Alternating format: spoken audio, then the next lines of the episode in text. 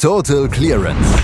Der Snooker Podcast mit Andreas Thies, Christian Ömicke und Kati Hartinger auf meinsportpodcast.de. Merkt ihr das auch? Es ist April, es ist Frühling. Es wird ein bisschen wärmer, es ist abends länger hell und die Snooker-WM geht los. Es sind nur noch wenige Tage bis zur Snooker-WM. Vorher müssen allerdings noch ein paar Qualifikanten ermittelt werden. Und das ist Montag losgegangen. Und da möchten wir natürlich über die ersten Ergebnisse berichten. Das tue ich heute mit Kathi Hartinger. Hallo Kathi. Guten Morgen, Andreas. Die Frühlingsgefühle der Snooker-Fans kann man im Moment, glaube ich, gar nicht beschreiben. Es macht so viel Spaß. Es geht wieder los, WM-Quali und dann noch über die langen Distanzen. Wir haben sie zurück, ne? Best of 19 in der ersten Runde der Qualifikation schon. Das heißt, wir dürfen uns Amateure und Amateurinnen über die lange Distanz anschauen. Wir dürfen uns niedriger gerankte SpielerInnen über die lange Distanz anschauen. Und dann sagst du, es wird abends länger hell. Naja, wenn die alle mal erst nach Mitternacht fertig werden, dann ist es für die Snooker-Fans trotzdem immer sehr dunkel draußen draußen. Es ist äh, tatsächlich auch äh, abends dunkel und wenn wenn sie ab ja wenn sie ihre Matches beenden, aber dieses mit diesen mit diesen langen Distanzen mit dem Best of 19, das gefällt mir schon extrem gut. Ja, das macht so richtig viel Spaß, weil so ein Zwei-Session-Match hat einfach ein ganz anderes Drama. Ne? Ähm, gut, manche gehen auch sehr deutlich aus. Wir denken da an Alan Taylor, der den Philips Kalnins mit 10 zu 0 ganz, ganz böse geschlagen hat. Hm. Also der hat ihm ja gar nicht, gar nicht mitspielen lassen. Finde ich schon ein bisschen gemein von Alan Taylor. Der, ich glaube, der hatte aber auch so viel Frust jetzt die letzten Monate angestaut, dass der sich einfach komplett mal frei gespielt hat in dem Match. Aber ansonsten haben wir knappe Geschichten gesehen. Ähm, Entscheidungsframes hatten wir gestern zwei Stück Stück, beziehungsweise heute, in ganz in der Nacht. Ähm, wir hatten Matches, die zwischen den beiden Sessions sich von der Dynamik her verändert haben, andere sind gleich geblieben. Also es macht schon richtig, richtig viel Spaß. Lass uns über ein paar Ergebnisse sprechen, weil es hat die ersten beiden Tage richtig gute Geschichten gegeben. Was hast du am 27. September 2006 gemacht? Nicht Snooker geschaut, da war ich wirklich noch kein Snooker-Fan. Da warst du noch kein Snooker-Fan. Stan Moody war da zu dem, Zeitpunkt auch noch kein Snooker-Fan. Er war gerade geboren an dem Tag. Ich war zu dem Zeitpunkt ein paar Monaten erst in München. Ähm, Stan Moody ist ein 16-jähriges Talent oder er gilt als richtig großes Talent. Und er hat in seiner ersten Runde gegen Andres Petrov mit 10 zu 7 gewonnen. Und ähm, da schauen natürlich schon sehr, sehr viele Landsmenschen auf ihn. Ja, klar. Also ich meine, Andres Petrov, den haben wir jetzt ein paar Mal gut gefeatured gesehen. Ähm, er hat auch gut gespielt. Ich meine, der hat einen Century Break gespielt, ne? aber trotzdem hat es nicht gereicht gegen diesen kleinen Knirps, gegen den Stan Moody, der so cool geblieben ist nach außen hin, der auch noch 110 gespielt hat und eine 90 noch dazu. Ein paar andere hohe Breaks auch noch. Aber der, der dann nachher meinte, ja, also ich war die ganze Zeit am Zittern. Naja, davon hast du nichts gemerkt am Tisch. Ne? Wie cool ist der bitte geblieben und hat das Ding echt gewonnen mit 10 zu 7.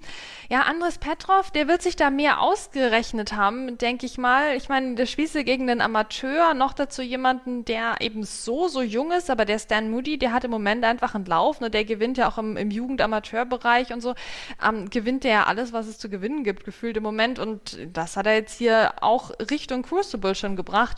Ähm, er natürlich noch ein weiter Weg, ganz, ganz klar, aber meine Güte, der hat ein echt schönes, komplettes Spiel auch gezeigt, hat äh, die hohen Breaks gespielt, konnte aber auch taktisch was.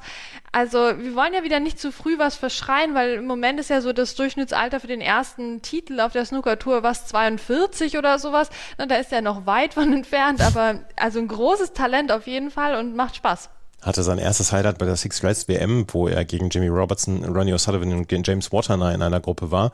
Und ähm, ja, jetzt steht er in der zweiten Runde hier bei dieser Weltmeisterschaftsquali und hat hier ein richtig gutes Ergebnis abgeliefert. Und Stan Moody ist einer der Namen, auf die wir in den nächsten Jahren auf jeden Fall achten müssen. Ein Name, auf den wir in den letzten Jahren immer geachtet haben, wegen dir, wegen Kati, ähm, das war Michael Giorgio. Der hat allerdings keine so guten Jahre hinter sich, ist auch wieder ähm, runtergerutscht von der Profitour, hat aber gestern seinen ersten Schritt Richtung WM-Quali gemacht. Gegen Pang Song hat er mit 10 zu 4 gewonnen und du hast das Spiel bestimmt genau beobachtet.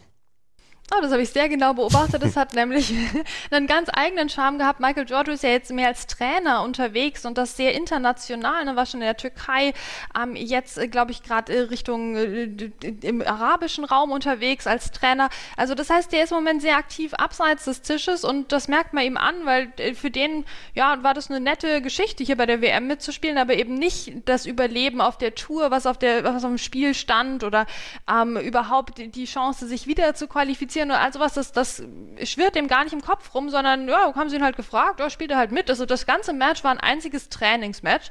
Ähm, und Peng Song, also der muss sich Fragen stellen und zwar viele, ne? der hat nur zwei Breaks von mehr als 50 Punkten überhaupt gespielt ähm, und dann bei einem trotzdem den Frame noch verloren auf schwarz, also gleich im zweiten Frame. Michael Giorgio dagegen, wie gesagt, wir, wir am Trainingstisch. Das war das entspannteste Spiel, finde ich, in der Geschichte der Snooker-WM. Ähm, der hat total entspannte 50er Breaks, 60er Breaks gespielt. Ich glaube, acht Stück waren es am Schluss insgesamt. Ähm, und hat dann, ja, sehr entspannt mit 10 zu 4 gewonnen. Klar ging auch mal was daneben. Da ging mal wieder ein Frame an den Pengy Song. Aber alles in allem war das der Michael Giorgio, der einfach wahnsinnig attraktives, cooles Snooker spielt, den wir halt leider, und das müssen wir nach den Jahren jetzt echt sagen, zu selten sehen, wenn es um was geht. Aber jetzt ging es um ihn, ging es für ihn tatsächlich um eigentlich nichts Besonderes. Und das ähm, hat sich positiv positiv bemerkbar gemacht in seiner Leistung. In der zweiten Runde trifft er auf, in einem Veteranenduell dann auf Mark Davis und mal gucken, wie weit es für ihn geht. Freitag wirst du sicherlich dann auch wieder genau hinschauen, ne? Ja, klar. Ich meine, David Grace auch am Start Freitag. Natürlich. Also das wird, das wird mein Tag. Natürlich wird das dein Tag. Der Tag von Dechamat Punjang war es gestern auch, hat allerdings sich sehr, sehr schwer getan. Gegen Ming Nucharut hat er mit 10 zu 7 gewonnen gegen seine Landsfrau und Ming Nucharut hat tatsächlich gestern gut gespielt. Ich habe einen großen Teil der Vormittagssession noch gesehen und ähm, da hat sie mir sehr gut gefallen und hat natürlich dann auch ähm, ein Highlight für ein Highlight gesorgt, weil sie den Century Break gespielt hat. Das hat sie und das war jetzt das erste Century Break einer Frau bei der Weltmeisterschaft ähm, seit 2002, glaube ich. Also das ähm, ist schon eine tolle Leistung. Natürlich 100 Punkte glatt, also richtig mit Stil genau auf das Century gegangen. Ähm, nachdem im Frame vorher Detroit Pumjang auch exakt 100 Punkte gespielt hat, also das waren die beiden höchsten Breaks des Matches und dass die so gleich auf waren, das spiegelt eigentlich auch die Atmosphäre wieder. Na, die beiden wollten jetzt nicht unbedingt gegeneinander spielen im, im, in, in, Duell der beiden Thai-Spieler. Ähm, und äh, ja, gut, es, es war ein, ein, gutes Match irgendwo, aber Mink halt in der ersten Session mit keinem Break von mehr als 50 Punkten und da ja, da, es ist halt schwierig. Ne? Also ich meine, sie war mit Abstand bisher die beste Frau in dem Wettbewerb aber halt trotzdem ein ganzes Stück entfernt vom Sieg, selbst gegen einen Charakter wie Detroit Pumjang, den du eigentlich mit einer gewissen Ernsthaftigkeit doch gut schlagen kannst, ähm, der seinerseits auch wieder ein paar schöne Breaks gespielt hat. Ne? Also ich meine, der kann das schon noch. Das ist eine absolute Bereicherung für die Tour, das will ich gar nicht gesagt haben, aber ähm, das war jetzt halt eine große Chance auf die nächste Runde für eine Spielerin, die wieder ausgelassen wurde. Und ja, insgesamt kann man jetzt mit den Ergebnissen der Spielerinnen in der WM WM bisher nicht zufrieden sein, aber trotzdem schönes Century Break als Highlight und eben das erste seit Kelly Fisher 2002.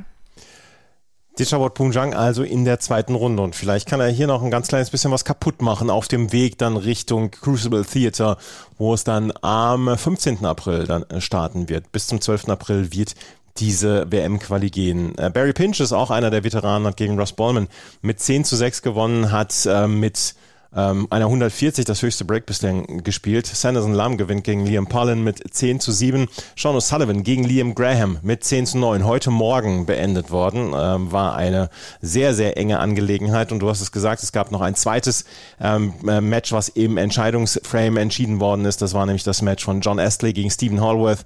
Das hat John Astley mit 10 zu 9 gewonnen, nachdem Stephen Hallworth ein 3 zu 7 aufgeholt hat und dann am Ende im Entscheidungsframe verloren hat. Wir können noch auf ein paar andere Ergebnisse schauen. Ein Duell zweier Spieler, die ja schon relativ weit waren auch bei einer WM. Das ist das war das Match zwischen Martin O'Donnell und Marco Fu. Marco Fu versucht gerade wieder zurückzukommen auf die Tour, aber es hat noch nicht so richtig geklappt. 10 zu 5 verliert er gegen Martin O'Donnell.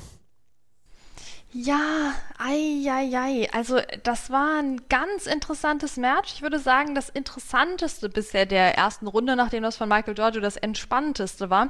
Ähm, Marco Fu eigentlich mit dem besseren Breakbuilding, so über die zwei Sessions verteilt, allerdings mehr auch in der zweiten Session. Aber er hat so wenig draus gemacht. Also immer streckenweise hat er da mal wieder so eine Clearance gespielt, wo du dir denkst, ja, das ist Marco Fu, das ist die Klasse, das ist das, was wir eigentlich im Crucible brauchen. Also ich meine, Marco Fu, der, der, ist das Crucible, ne? der, der ist das äh, schöne, elegante Theater in der Snookerwelt und ja, jetzt ist er dieses Jahr definitiv nicht dabei, weil Martin O'Donnell einfach die Kontrolle im Match hatte, schon mit der 3-0-Führung ähm, und diese Kontrolle dann nicht mehr abgegeben hat, obwohl er eigentlich im Breakbuilding nicht so gut unterwegs war. Hat eine, 9, äh, eine 97 120 gespielt und dann noch zwei 50er Breaks. Ähm, ansonsten war da nicht viel, aber es war halt diese Kontrolle, das waren die Safeties, die er halt gnadenlos spielt, der Martin O'Donnell, und sich da Chance um Chance erarbeitet, um dann mit so 30er Breaks ähm, die Frames dann sicher zu machen.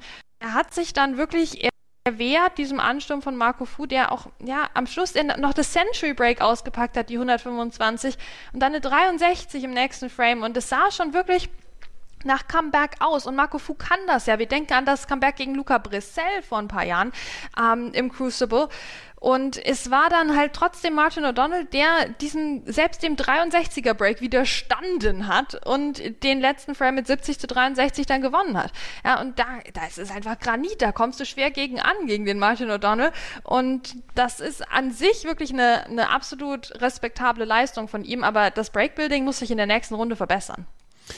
Das muss es auf jeden Fall. Aber er ist in der nächsten Runde. Martin O'Donnell steht mit 10 zu 5 in der nächsten Runde. Florian Nüssle aus Österreich hat auch die nächste Runde erreicht. Auch gegen einen alten Veteranen. Gegen Michael Judge hat er nämlich gewonnen. Mit 10 zu 2. Das war eine leichte Nummer für Florian Nüssle. Oh, das war schön, das war richtig cool hier vom Flo Nüssle. Er hat auch sich ordentlich Zeit gelassen, um ins Match reinzukommen. Also die ersten Frames, das war alles so ein bisschen wie bei den Vienna Snooker Open, wie man das vielleicht erwarten würde. Und dann, also da mussten wir jetzt erstmal bis Frame 5 im Match warten, ähm, bis wir das erste nennenswerte Break zu sehen bekamen. Aber das kam dann von Flo Nüssle und zwar gleich mit der 97. Boom, ne? Dann hat er noch eine 80 gespielt, eine 73. Also insgesamt ein absolut ungefährdeter Sieg hier mit 10 zu 2 gegen Michael Judge. Also das ist der Start, den wir uns ja auch wünschen für ihn, der ja als Amateur eben auch ins Feld reingerutscht ist. Und ich würde ihm jetzt einfach wünschen, dass er sich fürs Crucible qualifiziert und sich so die Tourkarte holt. Weil das ist ja immer so knapp gewesen für den Flo Nüssler und ich wünsche ihm jetzt einfach eine weiterhin sehr, sehr gute WM-Quali, weil er hat einfach wieder auch in dem ersten Match schon gezeigt, dass er es eigentlich kann. Und wir wollen ihn jetzt mal öfter sehen. Das, das, ist eine, das ist ein sehr, sehr schöner Hinweis. Wir wollen ihn öfter sehen. Er hat seine erste Runde gewonnen. Florian Nüssle mit 10 zu 2 gewinnt er gegen Michael Judge. Haben wir noch ein Ergebnis, was du, über was du unbedingt sprechen möchtest? Naja, also ich möchte gerne noch ein bisschen so atmosphärisch hier arbeiten, mhm. Andreas. Und kurz darauf hinweisen, dass also ganz im Sinne der Tradition auch zum Beispiel ne, das Live-Scoring wieder Probleme hat. Also wir hatten schon ein paar Ausfälle hier an Tischen. Ich glaube, der Tisch von Ross Muir, der auch sehr souverän mit 10 zu 5 am Schluss gegen Oliver Brown gewonnen hat. Na, da gab es, glaube ich, Probleme mal in einer Session. Ähm, dann hatten wir auch das Problem, dass bevor die erste Session begann, auch einfach die die Übersicht der Sessions nicht funktioniert hat auf der Website von World Snooker. Also auch hier können wir jetzt schon mal sagen, für die gesamte WM, na, danke an Snooker.org, weil ohne die könnten wir es wieder nicht machen. Ähm, es, es ist weiterhin ein technisches Trauerspiel tatsächlich im Snooker. Aber dafür sehen wir jetzt manchmal lustige Videos ähm, von Leuten, die auf dem Dach des äh, English Institute of Sports stehen oder ähm, über irgendwelche Hürden nicht drüber springen, aber dran vorbeigehen. Also in dem, in der Hinsicht geben sie sich wirklich Mühe. Ähm, das äh, verdient Respekt, aber was die, was das Live-Scoring und die Statistiken und all das angeht, ne, da bleibt auch dieses Jahr einiges, ein, da bleiben einige Wünsche wieder offen. Aber auf dem Tisch läuft's wirklich. Ich meine, wir haben Julian Boyko, der in der nächsten Runde noch ist mit 10 zu 2. Ähm, also es, es geht schon wirklich rund und die ganz großen Namen sind ja noch gar nicht dabei, weil die kommen ja jetzt erst stückweise rein, aber richtig gefährlich sind natürlich die Leute, die jetzt hier absolut schon in Form sind. Ich meine, Daniel Wells auch 10 zu 2 direkt weiter. Also den willst du nicht haben in der nächsten Auslosung. Ähm, ja, also es ist, es, die Qualität ist schon da streckenweise, aber es ist auch alles Drama da, was man einfach über dieses Best of 19 Format braucht. Heute geht es weiter mit der ersten Runde, unter anderem Stephen Hendry gegen James Cahill oder auch Ryan Evans, die auf Ken Doherty treffen wird und dann wird morgen schon oder heute Nachmittag schon die zweite Quali-Runde eröffnet und dann wird auch in der zweiten Runde dann äh, Lukas Kleckers in diesen Wettbewerb eingreifen. Er nämlich am Freitagnachmittag und am Samstagnachmittag und er wartet noch auf seinen Gegner. Der wird nämlich heute zwischen Ashley Hugel und George Pragnell ähm, dann ermittelt. Darüber werden wir dann beim nächsten Mal sprechen, wenn wir uns hier hören bei meinem Sportpodcast podcast.de und überall, wo es Snooker gibt, bei Total Clearance. Total Clearance, der Snooker-Podcast mit Andreas Thies und Christian Oemicke auf meinsportpodcast.de. Schatz, ich bin neu verliebt. Was? Drüben. Das ist er. Aber das ist ein Auto. Ja, eben. Mit ihm habe ich alles richtig gemacht. Wunschauto einfach kaufen, verkaufen oder leasen. Bei Autoscout24. Alles richtig gemacht. Wie baut man eine harmonische Beziehung zu seinem Hund auf? Puh, gar nicht so leicht. Und deshalb frage ich nach, wie es anderen Hundeeltern gelingt, beziehungsweise wie die daran arbeiten. Bei Iswas Dog reden wir dann drüber. Alle 14 Tage neu mit mir, Malte Asmus und unserer Expertin für eine harmonische Mensch-Hund-Beziehung, Melanie Lippisch. Ist was, Dog? Mit Malte Asmus. Überall, wo es Podcasts gibt.